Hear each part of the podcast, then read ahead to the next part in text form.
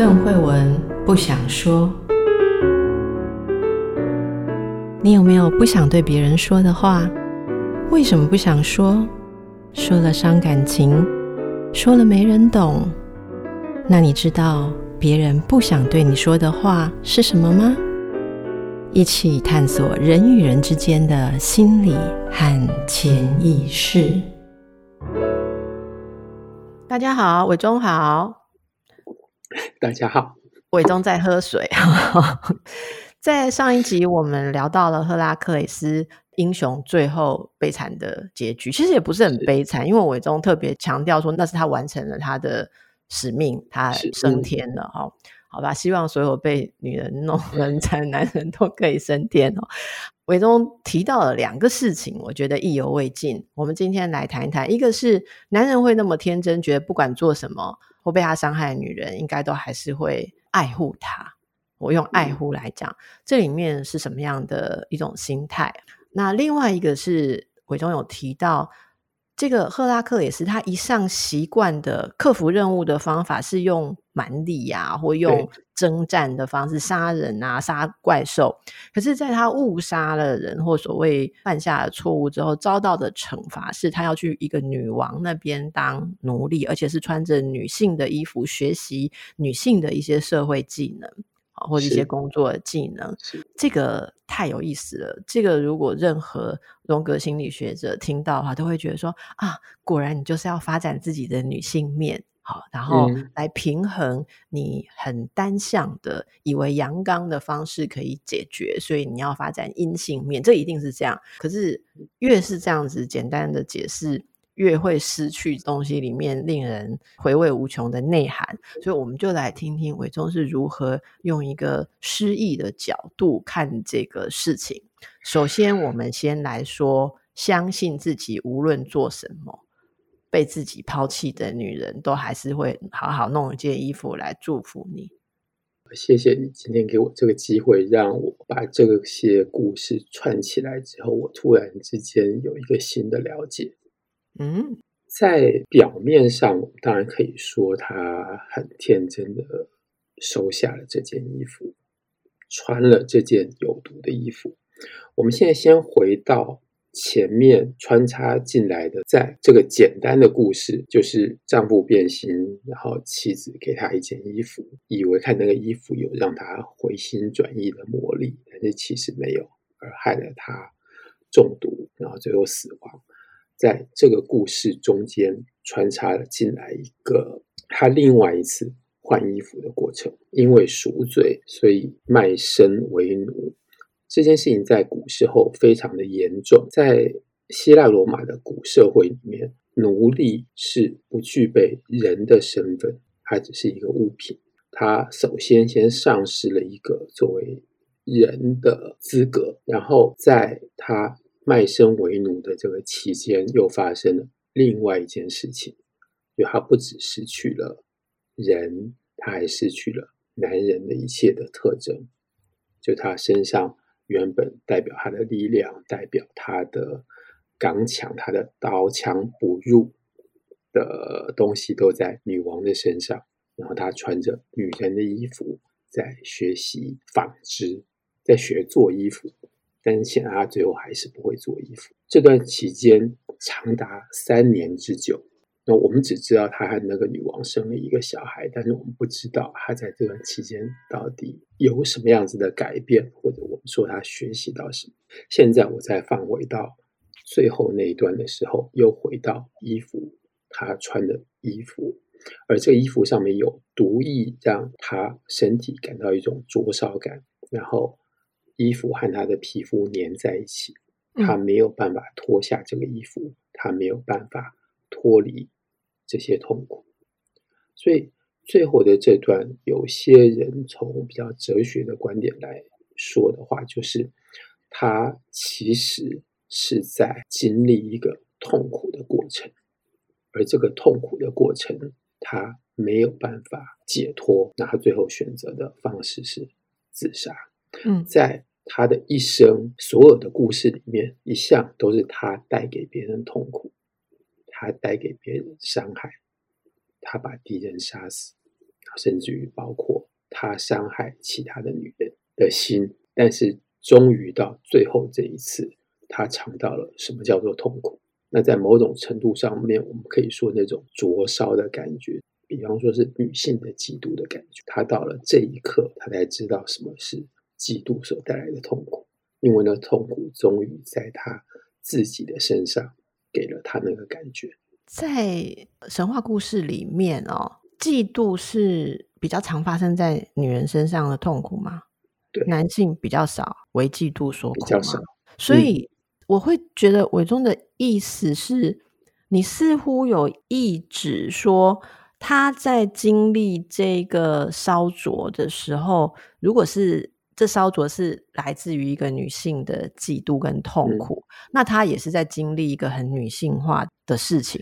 可以这么说，她这两个阶段是两种不同的，两种不同的学习感受女人。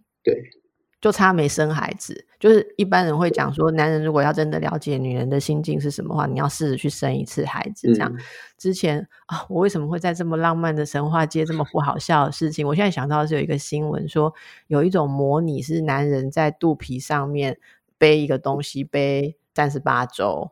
这样生活，嗯、然后最后还有模拟阵痛，就是用电波来刺激，让你感觉到整个生孩子的历程。那这个实验的男人就当然就说这是一个非常特殊的经历，有看过一个这样的报道，嗯、不知道是真是假。可是如果这样说的话，赫拉克里斯其实是经历了非常典型的男性力量的考验，然后又要经历一些好像试着去。尝试一些女性面向，当然我讲的都是传统上比较典型的所谓男性跟女性，然后他才能够完成他的历程，或者所谓英雄，他升天成为神前面所必须经过的历程。嗯哼，嗯哼，这么看来，在神话故事里面，背叛其实也的确是一种罪行。对。你可以介绍一下，在那个背景啊，就是在这些神话，当然它一直有不断的被修改，可是它的原始的梗概一直都流传嘛。可是，在希腊罗马那个时期啊，嗯、对于忠诚跟背叛的社会概念是如何？在所有的古社会，两个人定下的盟约是神圣。比方说，我们说歃血为盟，那这个在。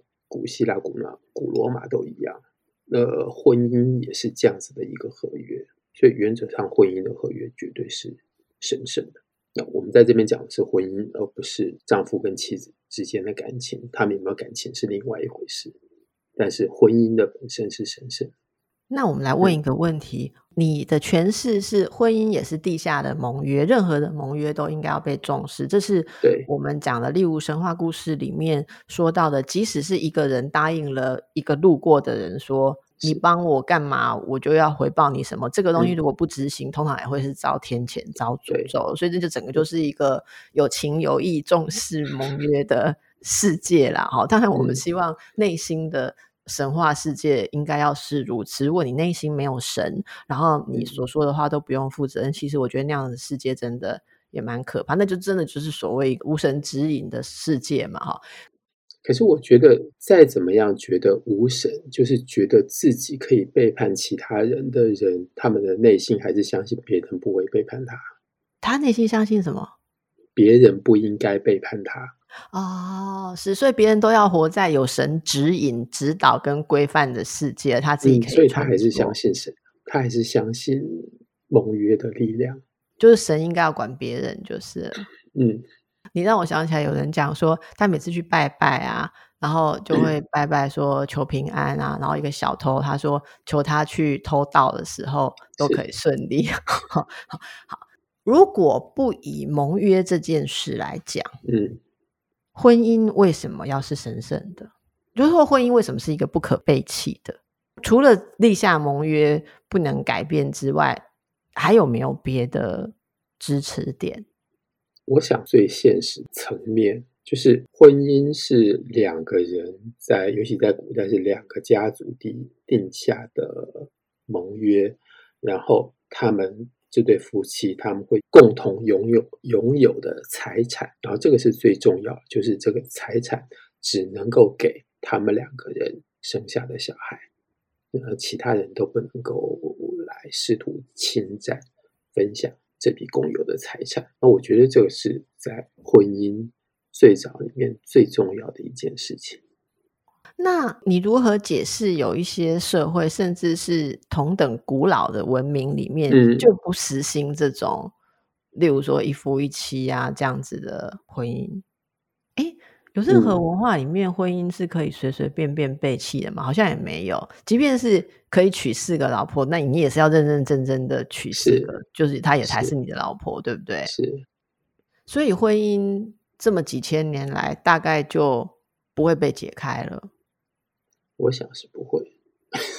那如果有人，例如说现在的需求不同啊，或两个人在一起不开心啊，或者说发现太太啊，竟然会智商关闭到去相信一个想要强暴她的人讲的话来害自己的老公，然后发现这些事情都还不能换对象，是不是也很凄苦呢？嗯，是啊，这整个社会的演变，当然在我现在单独讲西方社会。西方社会里面，因为基督教、天主教的关系，然后不能够离婚这件事情，变成我不能说变成一种讽刺，还变成另外一个可以说在某种程度上面扭曲了这样子的婚姻的制度。我刚刚在说的时候，我想到一个古罗马就是真人实事很有趣的例子：只有在婚姻生活底下生下来的小孩有。这个家族的财产，或者是家族的地位的继承权。对，在西元前一世纪，罗马帝国要建立起来之前，换句话说，就是在整个罗马的传统的共和制度要崩毁的时候，有一个反正罗马的重要的人物，他的好朋友没有小孩。虽然有结婚，然后我不知道他们是怎么样研判，是因为对方的妻子生不出小孩的样子，所以呢，他把他的太太借给他的朋友生小孩，所以他跟他太太先离婚，然后他的太太跟他的好朋友结婚，然后跟他的好朋友生下一个孩子之后，这个孩子可以继承那边的家族的产业跟。贵族的头衔之后，他们俩再离婚，然后这个太太又再回来跟他重新结婚。那那一对也要先跟本来不能生育的那个太太离婚，才能够、啊嗯，应该是这样。对，所以两然后孩子生下来之后再拆掉，再回到原来的组合。对，所以在这样子简单的合约的规范底下，结婚是神圣的，但是我们可以用离婚来解除它。结婚是神圣的，但是我们可以活用，对，就变成这样了。所以，其实关于婚姻有很多很有趣的论述啦，甚至我也听过说，那种婚姻不能背叛这样子严格的规范。其实反而，伟忠刚刚也稍微有这个 hint，就是说，他反而是扭曲了这个婚姻的神圣性，或者其实他其实说真的是羞辱了这个婚姻的神圣性。因为如果婚姻是不能被背叛、不能被改变，那代表说，即便你根本已经不爱、不敬重你的另一半，嗯、你还是跟他在婚姻中。于是我们看着街上所有的夫妻，我们不知道他们是否都相爱相敬。可是，如果说婚姻是比较轻易可以被解体啊，或者更换，嗯，或者说伴侣可以更换，其实我们就会比较觉得说，现在还在当夫妻人，大概都是很愿意当夫妻吧。是，可是这这就好像说，如果我今天跟伟忠绑约要做 podcast 节目，然后我们是自由的。如果我们觉得讲的不愉快，那下一期就没有你或没有我。可是我们绑了，我们要一直讲下去，而且不管讲的多痛苦、多么不搭调，听众多么的反应多么差，我们还是要一直讲下去。这不是很惨吗？这就是亵渎了这个 podcast 主持人组合的神圣性，没错。我我对我讲这个例子，就是稍微让大家回神一下，因为我的功用就是来搭配我们非常知识渊博的叶博士。但是有时候我们一般凡人俗人会哦听到这么多在天上的事情，有点比较难对到的时候，我就来插科打诨一下，帮助大家感觉神话跟人生是永远互相在呼应的。哦，其实我的角色就是如此啦，你就是桌头就对了。嗯，好好，因为我们要不要来点配乐这样子哦？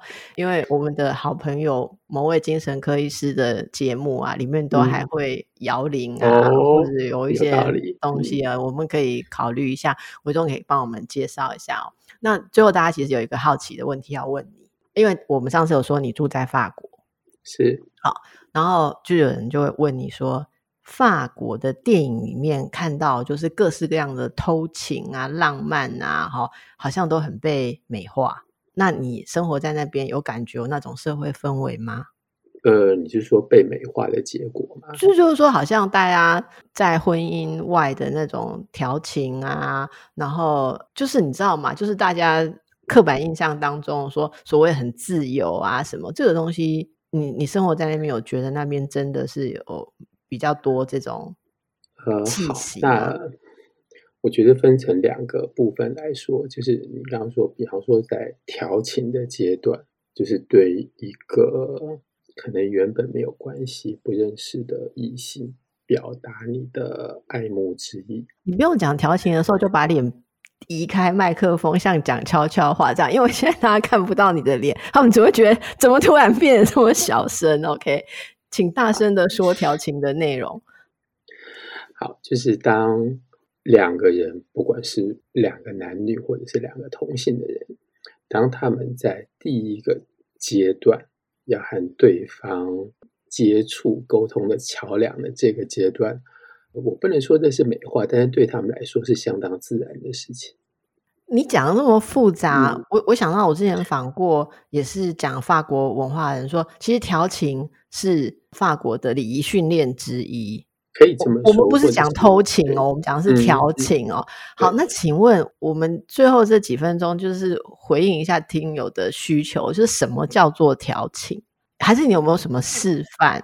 我每次说到示范，我就会想到一出法国老片。嗯，那那出老片是背景是一个拍那时候还是默片，就是拍默片的导演，有一个年轻人，应该是四五十岁的男主角，然后他身边有一个年轻人，他看待他就像他自己的儿子一样，但是这个年轻人感情一直都不顺利，所以他教他怎么怎么撩妹，撩妹说就是。这样子。他们有非常多的公式可以进行，比方说你在路上遇到一个人，尤其是你在搭车的时候，就说我头一次来巴黎，或者是我头一次去那个地方，我不知道我去的方向是不是对的。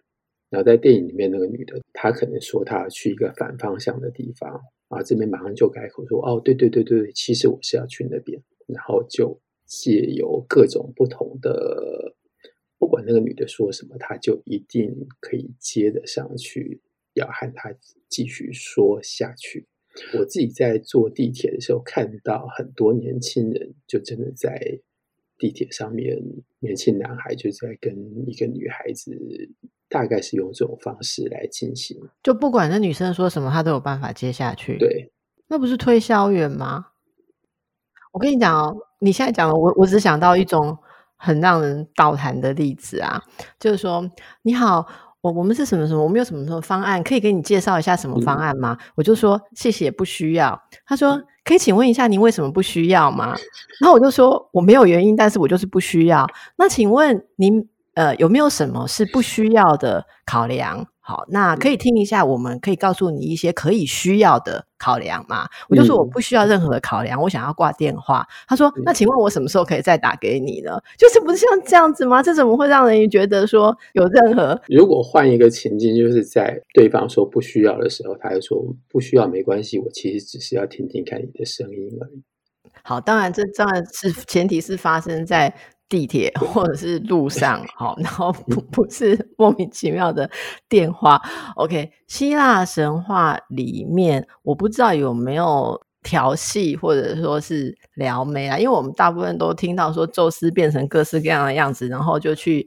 强娶民女啊，或者就是怎么样？有没有这样的过程？我们再请呃伟忠帮我们搜罗一下，想一想哈。如果说能够从神话里面学到怎么撩妹，应该那一集也可以做得很不错。但今天其实本来回来就是要跟大家探讨一下赫拉克雷斯在这个过程当中男性可能是在经历什么样的一个考验，或这个自我完成？好，为什么要有一些女性的部分？就我也不知道为什么会后来会延伸到自己去 撩妹了哈。